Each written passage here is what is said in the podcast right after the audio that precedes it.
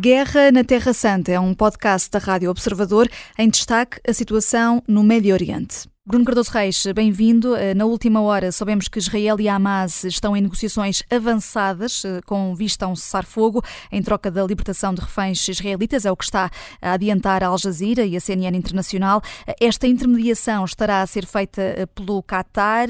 É o melhor interlocutor? Pergunto-te, e já agora acreditas que esse cessar-fogo pode mesmo acontecer? Uh, bem, uh, teremos de ver. Uh, acho que a situação é muito volátil e, e presta-se pouco a esse género de previsões. mas o que é claro é que realmente o, o, Ama, o Qatar seria aqui o interlocutor, o mediador ideal. ou seja, é um Estado árabe relativamente moderado. à partida é conhecido, no entanto, a sua proximidade à Irmandade Muçulmana, portanto, no fundo, ao grande grupo histórico mais fundamentalista que o Qatar protege, que financia é essa a base de onde surge o Hamas a partir de 1987.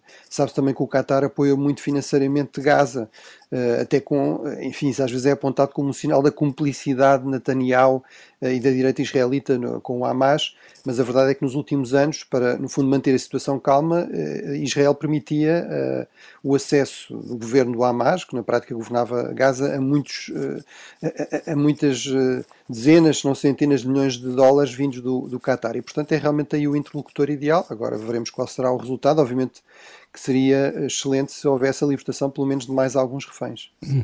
Bruno, o ministro da Defesa de Israel prevê uma invasão terrestre longa e difícil. E antes, o porta-voz das Forças Armadas disse que as incursões que já têm acontecido são operações cirúrgicas que servem para desencobrir o inimigo, matar alguns militantes do Hamas e retirar minas e plataformas de lançamento de rockets. Uh, já ontem duvidavas de que isso chegue. Uh, o que é que retiras das palavras destes dois uh, responsáveis israelitas?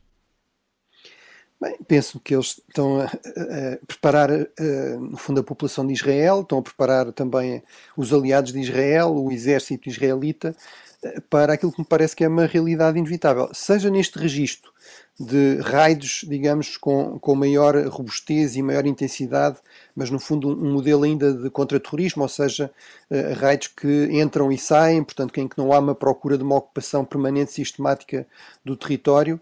Uh, eu diria provavelmente se fosse por, apenas por este modelo ainda mais tempo demoraria, seja se for por um modelo, digamos, de contra-insurreição mais clássica, ou seja, em que a partir de certa altura depois destas operações preparatórias, quer aéreas, quer terrestres, eh, se começava sistematicamente a avançar, provavelmente a partir do norte de Gaza, que é a zona que mais ameaça também os centros populacionais israelitas, alguns dos quais tiveram de ser evacuados, a zona mais urbanizada também, portanto, ir avançando aí, rua a rua, quarteirão a quarteirão, túnel a túnel, portanto, tudo isso, mesmo isso, demorará sempre bastante tempo, porque estamos a falar de um inimigo irregular, não, não são forças que estejam identificadas, não há uma linha da frente, eh, e portanto, eh, com este tipo de eh, inimigo, nós sabemos que historicamente as coisas demoram sempre muito tempo.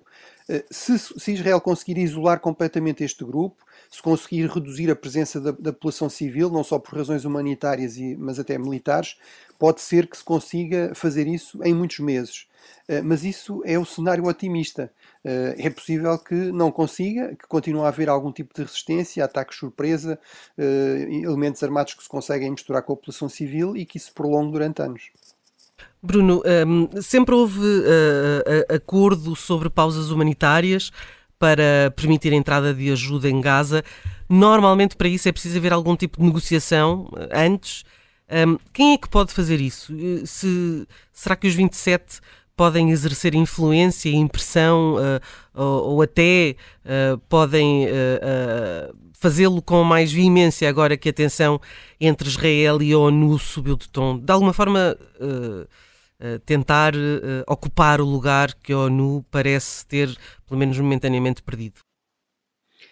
Bem, o problema é que a Europa, no fundo, teve aqui uma série de dias a tentar chegar a um consenso em que mostrou mais uma vez porque é que não pode ser um ator muito forte neste tipo de crise, ou seja, não tem uma voz unida, não tem uma voz coesa e não tem uma voz rápida.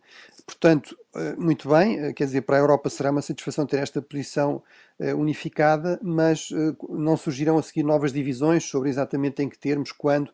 Portanto, não me parece que por causa disso, por causa destas divisões, da dificuldade de chegar a uma posição de consenso, que a Europa consiga ter aqui um grande papel. Além do mais, tem realmente importância como financiadora, como parceiro até económico, quer dos territórios palestinianos, quer de Israel, como financiadora da, da, da, Autoridade Palestiniana, dos serviços públicos, da própria ONU, na, na, da Agência Humanitária para os Palestinianos da, da, ONU, eh, mas a verdade é que, como está muito dividida e como não tem armas, não tem aqui uma dimensão de segurança muito forte, pelo menos como União Europeia, não vejo muito. Isso não quer dizer que alguns países europeus, em particular eu diria a Alemanha e a França, não possam ter aqui algum maior protagonismo também a fazer pressão nesse sentido. Mas eu diria que se houver uma pausa humanitária, os atores fundamentais serão eh, alguns países da região, alguns países árabes moderados que Israel não quer hostilizar completamente e, e sobretudo, os Estados Unidos, que têm aqui um, um, papel acrescido e uma importância acrescida para Israel, nomeadamente porque estão um pouco a servir aqui de barreira, uh, de, digamos, de, de ator que ajuda a dissuadir, ou procura ajudar a dissuadir o Irão de uh, alargar o conflito, de intensificar o conflito, de, por exemplo, levar à entrada do Hezbollah também no conflito. Portanto, acho que aí os protagonistas fundamentais serão sempre os Estados Unidos e alguns países árabes moderados e não propriamente os países europeus. A Guerra na Terra Santa é um podcast da Rádio Observador. Vai para o ar de segunda a sexta, depois do noticiário das nove e meia da manhã, e tem nova edição depois da síntese das quatro e meia da tarde. Está sempre disponível em podcast. Eu sou a Vanessa Cruz.